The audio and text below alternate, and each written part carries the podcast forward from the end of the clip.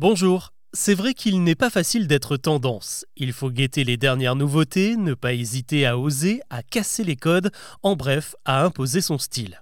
Et quand on y parvient, c'est au tour des autres de nous juger, et là on peut espérer entrer dans deux catégories, soit on est cool, soit on est frais. Mais ces dernières années, l'adjectif frais a véritablement pris l'ascendant dans le langage des moins de 30 ans, et il a un peu ringardisé la concurrence.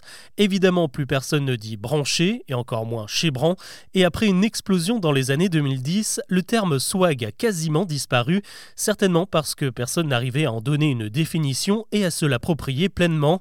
En fait, swag venait de l'anglais to swagger, qui signifie fanfaronner, bomber le torse, autrement dit, rouler des mécaniques. Alors laissons derrière nous ces petits anges langagiers partis trop tôt et revenons à notre sujet. Frais, qu'est-ce que ça veut dire? Déjà, on peut imaginer que c'est la traduction directe de cool, qui en anglais signifie littéralement frais ou refroidi.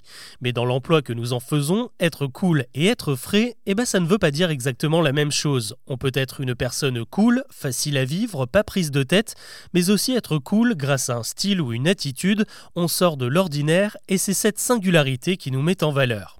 Quand on dit de quelqu'un qu'il est frais, là on passe à l'étape encore supérieure, car il y a vraiment l'idée de nouveauté, de fraîcheur.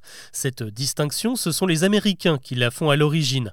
En anglais, a cool drink désigne une boisson froide, tandis que fresh juice désigne un jus de fruits qui vient d'être pressé.